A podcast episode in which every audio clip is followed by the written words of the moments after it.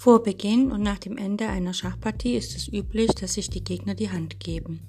Den Handschlag zu verweigern, wie es zum Beispiel Anatoli Karpov bei einer Partie der Schachweltmeisterschaft 1978 mit seinem Herausforderer Viktor Krotschnoi tat, gilt als unsportlich. Nach einer Entscheidung des Präsidialboards der FIDE vom 26. Juni 2007 kann dies sogar mit Partieverlust geahndet werden. Während der Partie ist es verboten, den Gegner zu stören, egal auf welche Weise. Dazu zählen auch häufige Remis-Angebote. Es dürfen keine Handlungen vorgenommen werden, die dem Ansehen des Schachs schaden. Dauerhafte Missachtung der Schachregeln kann mit Partieverlust geahndet werden, wobei die Punktzahl des Gegners vom Schiedsrichter festgelegt wird.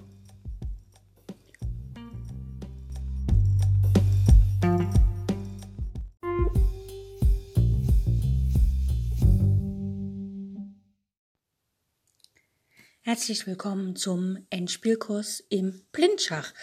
Ich habe die meisten Beispiele aus dem äh, Endspielkurs von Jeremy Sillmann entnommen. Das ist ein Schachbuch.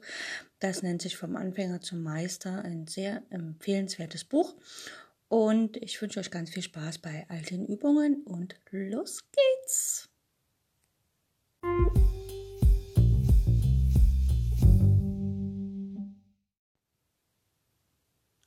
Heute gibt es vier Stellungen und einige Fragen dazu. Fangen wir an mit der ersten Stellung. Relativ einfach. Der weiße König steht auf dem Feld F1 und ein weißer Bauer auf dem Feld D4. Zu beachten, der D4-Bauer hat schon einmal gezogen und er steht noch auf der, also vor der Mittellinie. Der schwarze König steht auf H8. Die Frage ist, weiß es am Zug, kann er die Partie gewinnen? Gut. Ähm, der Bauer auf D4 hat sogenannte Schlüsselfelder. Wir haben die Regel, solange er die Brettmitte noch nicht überstritten hat, sind die Schlüsselfelder praktisch zwei Felder vor ihm, die drei Felder, also praktisch das, er steht auf D4, also ist das Feld D6, C6 und E6. Das sind die Schlüsselfelder. Würde er noch einen Schritt weiter vorne stehen, dann wäre also würde er auf D5 stehen, dann wären die Schlüsselfelder C5, äh, C6, D6, E6 und C7, D7, E7. Gut. Fangen wir an mit der Abzählmethode. Also Weiß muss versuchen, eins der Felder äh, auf der sechsten Reihe vor dem Bauern zu erreichen und wir zählen einfach mal, wie viele Schritte er braucht. Nehmen wir mal an, er geht von F2 nach F2, äh, von F1 nach F2, F3, E4, D5. Das heißt also, er wäre auf D5 nach 1, 2, 3, 4 Zügen. Und Schwarz wäre auch nach 1, 2, 3 Zügen würde er schon das Feld D5 kontrollieren. Das heißt also, wir müssen ein bisschen clever um ähm, das Ganze umschiffen. Weiß ist ja nicht verpflichtet, äh, auf dem Königsflügel zu den Feldern, zu den Schlüsselfeldern zu gelangen, sondern er kann ja auch cleverweise, äh, er kann ja auch praktisch hinter dem Bauern lang gehen und dann hat er mehr Auswahl, weil der schwarze König ja nicht die Felder ähm, kontrollieren kann. Das heißt, wir starten mal mit dem Zug König E2. Das lässt uns ja noch alle Freiheiten offen. Wir können am Königsflügel am Baum vorbeigehen oder am Darmflügel. Wir müssen nur erreichen, dass wir vor dem Bauern zum Stehen kommen und wenn möglich auf einem der Schlüsselfelder. Schwarz muss auch ranlaufen, König G7. Weiß spielt König D3, hält ihm immer noch alles offen. Er kann nach E4 oder nach C4 ne, auf die Schlüsselfelder kommen. Schwarz muss gegenhalten, König F6. Wenn jetzt Weiß König E6 spielt, dann kann äh, E4 spielt, dann kann Schwarz die Opposition halten, indem er König E6 spielt und er lässt niemals den weißen König auf die Schlüsselfelder. Das heißt also, wenn wir König E4 spielen, verbauen wir uns die Chance. Deswegen spielen wir lieber König C4. Schwarz muss dagegen halten, er spielt König E6 und jetzt spielen wir König C5. Und im nächsten Zug muss uns Schwarz erstmal vor unserem Bauern lassen. Also er spielt König D7. Er will ja nicht, dass wir auf C7 das Schlüsselfeld erreichen. Und dann spielen wir König D5, betreten die Opposition. Und wir haben schon gelernt, wer die Opposition verlassen muss, hat das Nachsehen. Und hier ist es Schwarz. Schwarz muss die Opposition verlassen und muss damit dem weißen König eins der Schlüsselfelder überlassen. Also Schwarz spielt für mich aus König E7, dann spielt Weiß König C6. Jetzt ist Schwarz dran. Wenn der König E6 spielt, dann fängt der Bauer an zu laufen. Wenn der König E8 spielt, dann spielt Weiß einfach D5. Wobei ich würde nicht D5 spielen, ich würde einfach König C7 spielen. Und egal was Schwarz jetzt macht, sagen wir mal, er spielt König E7, dann kann ich einfach D5 spielen. Schwarze König kann beliebig gehen, dann D6 und der Bauer marschiert durch. Gut, gehen wir nochmal in die Ausgangsstellung zurück. Wir haben König E2 gespielt. Schwarz spielt König G7, Weiß spielt König D3 und Schwarz spielt König F6. Und jetzt schauen wir uns mal an, was passiert, wenn wir tatsächlich König E4 spielen, also an unsere ursprüngliche Idee. Dann spielt Schwarz König E6 und wir müssen, wir können, wenn hinterm Bauern langlaufen, dann kann Schwarz immer die Schlüsselfelder kontrollieren. Das heißt, wir bieten einfach mal Schach mit D5 und dann verteidigt sich Schwarz, indem er einfach vor dem Bauern bleibt. Ne, König D6.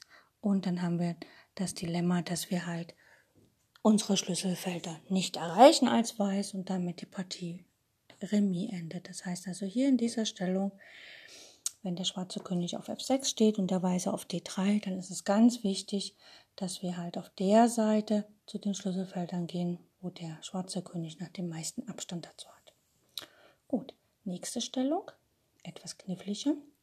Hier steht der weiße Bauer, äh, der weiße König auf E5 und der weiße Bauer daneben auf D5, also schon über die Mittellinie, und der schwarze König steht davor auf E7. Schwarz ist am Zug und Schwarz muss hier die Opposition verlassen. Also entweder Opposition betreten oder vor dem Bauern bleiben, das heißt Schwarz spielt hier König D7. Jetzt ist Weiß am Zug. Weiß spielt, kann ja mit dem König will er nicht weggehen, sondern er will ja auf eins der Schlüsselfelder kommen. Das heißt, er spielt erstmal D6. Schwarz hat gelernt, ich muss vor dem Bauern bleiben, also spielt er König D8. Und jetzt spielt Weiß König E6. Dann spielt Schwarz König E8 und wenn jetzt Weiß den König wegzieht, zum Beispiel nach D5, dann kommt wieder König D7, der Schwarze. Und wenn Weiß aber nach König E8 mit äh, dem Bauern einen Schritt vorgeht, dann geht er laut auf die siebente Reihe mit Krawall, er bietet Schach und dann spielt Schwarz einfach König D8 und hält die Partie Remis. Wenn in dieser Stellung, in der Ausgangsstellung, nicht Schwarz am Zug ist, sondern Weiß am Zug ist, ja, also äh, machen wir mal hier. Wenn in dieser Stellung Weiß am Zug ist, dann spielt Weiß, wie kann dann Weiß, Weiß muss ja wieder auf eins der Schlüsselfelder gelangen. Das kann er im Moment nicht mit dem König, das heißt also, er kann D6 spielen, mit Schach und dann der schwarze König bleibt vor dem Bauern, also König D7. Und jetzt ist es wieder egal, wenn Schwarz äh, Weiß König D5 spielt.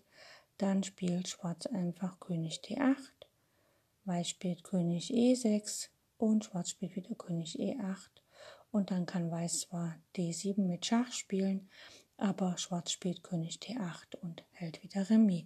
Das heißt also in dieser Stellung, wenn der Bauer auf D5 steht und der König auf E5 und der schwarze König auf E7, ist es egal, wer am Zug ist. Schwarz hält immer Remis. Unsere dritte Stellung. Der weiße Bauer steht auf D5 und jetzt hat das Schwarz, äh, Weiß schon fertig gebracht, den König auf E6 zu stellen, also auf eins der Schlüsselfelder von dem Bauern. Und der schwarze König steht auf F8. Schwarz ist am Zug und die Frage ist, kann er Remis halten? Ich habe es ja schon gesagt, der weiße König steht auf dem Schlüsselfeld von den Bauern. Das heißt also, Schwarz hat null Chancen, überhaupt diese Partie Remis zu halten. Nehmen wir mal an, Schwarz spielt hier König E8, ne, er betritt die Opposition und Weiß spielt König D6, geht also vor dem Bauern auf ein Schlüsselfeld und kontrolliert quasi alle Schlüsselfelder. Ne? Also das Feld D6, da steht er hier drauf, C6, E6 sowie C7, D7 und E7. Schwarz hat überhaupt keine Chance, eins der Schlüsselfelder zu betreten. Von mir aus spielt er König D8, dann spielt Weiß König E6. Jetzt kann Schwarz wieder König ähm, E8 spielen, aber dann spielt Weiß einfach D6 und marschiert durch. Das heißt also hier in der Ausgangsstellung, ähm, Weiß ist gar nicht verpflichtet, König D6 zu spielen. Weiß kann auch sofort den Bauern einfach nach D6 spielen. Schwarz muss zur Seite gehen und dann kann Weiß D7 spielen. Es geht ohne Schach auf die siebente Reihe quasi und gewinnt die Partie für sich. Also dieses Hin- und Hergeeiere hier mit König D6, das braucht Weiß eigentlich gar nicht spielen. Weiß kann direkt D6 spielen und braucht nicht erst König D. Wenn jetzt in dieser Stellung aber nicht schwarz am Zug wäre, sondern weiß am Zug wäre, was müsste weiß dann machen? Ne? Und das ist, äh, das ist relativ einfach. Wenn weiß am Zug wäre, geht weiß einfach mit dem König nach D7. Und egal, was jetzt schwarz macht, sagen wir mal, schwarz spielt ähm, König F7, dann kann Weiß einfach König C7 spielen. Er steht immer noch auf dem Schlüsselfeld und er steht auf dem Feld, was alle drei Felder, die der weiße Bauer noch betreten muss, bevor er umwandelt, kontrolliert. Das heißt also, der König auf C7 kontrolliert das Feld D6, D7, D8 und da muss ja der Bauer noch lang gehen, um sozusagen erfolgreich sich umzuwandeln und dann kann Weiß die Partie für sich entscheiden. Okay, schauen wir uns die nächste Stellung an. Hier ist es so, Weiß hat den König auf E1, also Ausgangsstellung, und auch der Bauer steht noch auf E2, Ausgangsstellung. So eine Stellung wird höchstwahrscheinlich sehr selten in normalen Partien geschehen, weil wir ja immer E4, also immer E2, E4 spielen oder halt den Damenbauern und dann irgendwann ist der Königsbauer dann doch im Spiel. Und der schwarze König steht auch in der Grundstellung auf E8. So, Weiß ist am Zug. Weißes Ziel. Als erstes muss er mit dem König nach D4, äh, E4 gelangen, weil das ist das Schlüsselfeld von den Bauern. Und er muss natürlich Schwarz davon abhalten. Zählen wir mal ab. Weiß kann einfach 1, 2, 3 Züge machen, dann ist er dort. Also E1, D2, D2, D3, D3, E4, dann ist er dort. Und Schwarz hat auch 1, 2, 3 Züge. Allerdings ist er Weiß am Zug. Gut, probieren wir das aus. Weiß spielt König D2. Gut. Schwarz könnte jetzt losrennen mit König E7. Ja, er versucht halt, äh, dem Weißen davon abzuhalten, das Schlüsselfeld zu erlangen. Weiß spielt König E3, Schwarz spielt König D6 oder von mir aus König E, ähm, E6. Also er will aber König D6 spielen, dass falls Weiß König E4 spielt, den in Opposition gehen kann. Weiß spielt König D4, könnte ja auch König E4 spielen. Schwarz spielt König E6 und Weiß spielt König E4. So, Weiß steht jetzt auf dem Schlüsselfeld, stand schon auf D4 auf dem Schlüsselfeld, aber stand auf E4 steht er ganz sicher auf dem Schlüsselfeld. Und jetzt ist Schwarz dran. Schwarz kann zur Seite gehen, König F, äh, König D6. Und dann ist es dieses Ausflankieren des Königs. Weiß spielt einfach König F5 und wenn jetzt Schwarz König E7 spielt, dann spielt Weiß König E5. Ja, das heißt, er hat den schwarzen König noch eine Reihe nach hinten gedrängt. Aber wenn nach König F5 Weiß zum Beispiel, äh, Schwarz zum Beispiel König D5 spielt, dann können wir noch einen Zwischenzug mit dem Bauern machen. Wir haben ja noch einige Tempi hier übrig und können sozusagen dann den schwarzen König noch weiter nach hinten drängen und letztlich die Partie für uns entscheiden. Also nach König D2 spielt hier in dieser Partie aber der schwarze König D8.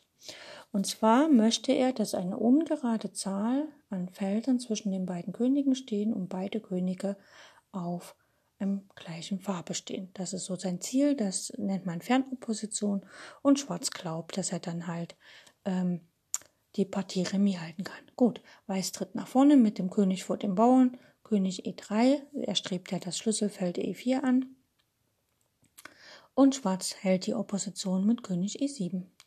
Nützt ihm gar nichts, weil Weiß spielt König E4 und jetzt spielt Schwarz König E6 nahe Opposition. Und jetzt übergibt Weiß den Zug an den schwarzen König aus der Opposition herauszutreten, indem er einfach E3 spielt.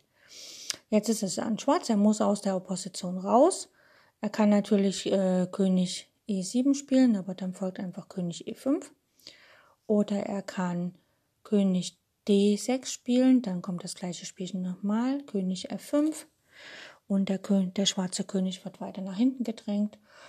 Oder er kann ähm, König F6 spielen, dann spielt Weiß König D5 und sagen wir mal, Schwarz spielt jetzt König E7, dann spielt Weiß König E5, Schwarz spielt König F7, Weiß spielt König D6 und wenn Schwarz jetzt von mir aus König F6 spielt, dann spielt Weiß einfach E4, Schwarz spielt König F7, dann betritt der weiße König noch nicht C7, sondern er kann erstmal nach einem Abwartezug spielen, er kann nach E5 spielen, wenn er will, ne?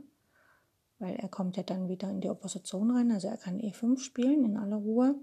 Schwarz geht von mir aus nach E8, der weiße König geht nach E6, wobei der weiße König jetzt natürlich nicht, äh, nicht darf der Bauer jetzt nicht nach E6 gehen, ja. Weil wenn jetzt der Bauer nach E6 geht, dann geht Schwarz einfach König D8 und dann kommt D7 mit Schach und die Partie endet Remis. Das wollen wir natürlich nicht. Deswegen ist das E6 zu spielen hier absolut tabu und Weiß muss König E6 spielen, muss auf dem Schlüsselfeld gehen. Schwarz geht nach F8 von mir aus mit seinem König und dann kann Weiß König D7 spielen und der Bauer marschiert durch.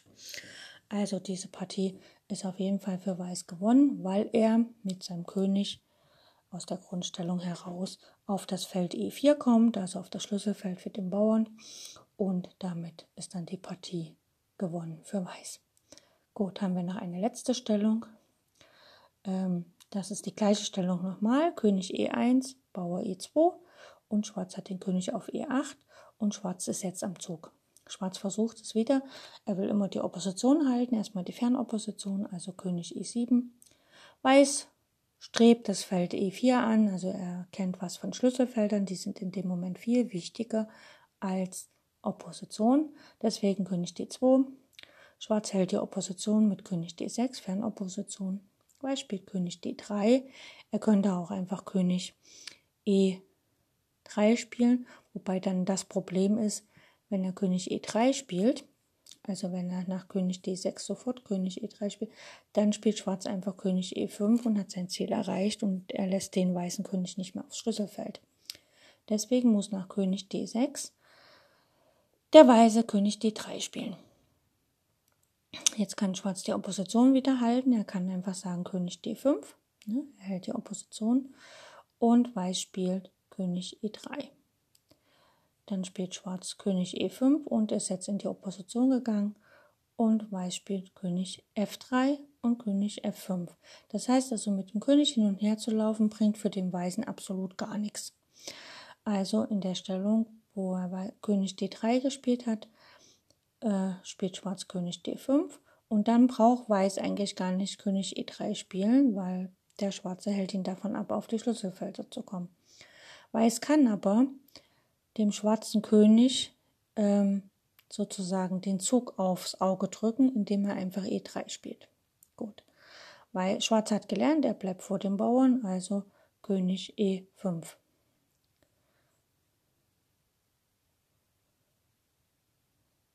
Dann spielt Weiß, kann mit dem Bauern noch eins vorgehen, aber wir gehen mal zu der Stellung zurück. König D5 wurde gespielt, König E3, doch König E3, König E5 und wir gehen auf Königsflügel, König F3, König F5 und jetzt spielt Weiß einfach E3. Schwarz hat gelernt, er bleibt vor dem Bauern, also König E5 und jetzt spielt Weiß E4. Jetzt ist zwar der weiße König hinterm Bauern, aber er übergibt den Zug wieder an Schwarz. Schwarz spielt König E6, er bleibt vor dem Bauern und Weiß spielt König E3. Schwarz spielt König E5 und Weiß spielt König F3. Schwarz spielt König F6. Besser ist natürlich, wenn hier Schwarz König E6 spielt, nicht F6. Ähm, Weiß spielt König F4 nach König und dann E6 und dann käme E5. Aber letztlich ändert das nichts an der Tatsache, dass Schwarz immer vor dem Bauern bleibt und letztlich Weiß keine Chance hat, mit dem König auf die Schlüsselfelder zu gelangen. Und damit endet die Partie Remis. Das heißt also, wenn in unserer Ausgangsstellung Schwarz am Zug ist, kommt er schneller auf das Schlüsselfeld von dem weißen Bauern, weil er einfach mal eins, zwei, drei Schritte braucht, um die Schlüsselfelder zu kontrollieren und auch am Zug ist und weiß, braucht auch drei Schritte, ist aber eben wie gesagt nicht am Zug und dadurch klappt das dann nicht. Gut, das waren heute fünf Stellungen, so ein bisschen zum Nachspielen, zum Durchspielen, zum drüber nachdenken und ich freue mich aufs nächste Mal.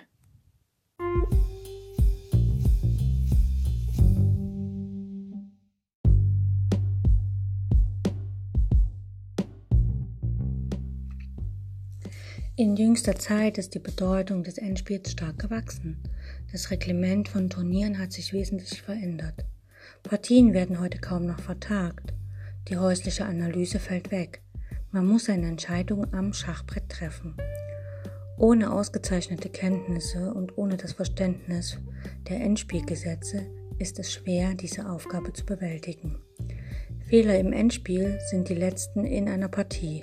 Man kann sie nicht mehr korrigieren. In meinem Endspielkurs behandle ich die Theorie, die Analyse und die Technik des Endspiels, also alles, was ein Schachspieler über dieses Partiestadium wissen muss.